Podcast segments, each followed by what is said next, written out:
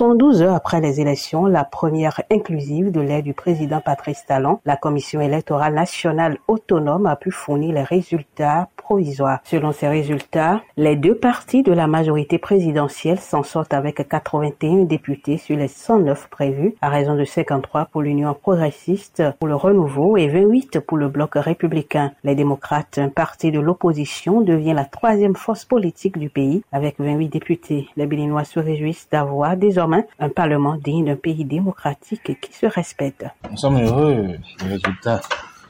Les résultats donnés. Le Parlement sera composé de l'opposition, de la mouvance. C'est tout ce que moi je voulais. Peu importe leur nom. Je remercie le président de la République qui a permis la participation de l'opposition. Il aurait pu l'empêcher. Hein. C'est un geste de paix que j'apprécie énormément.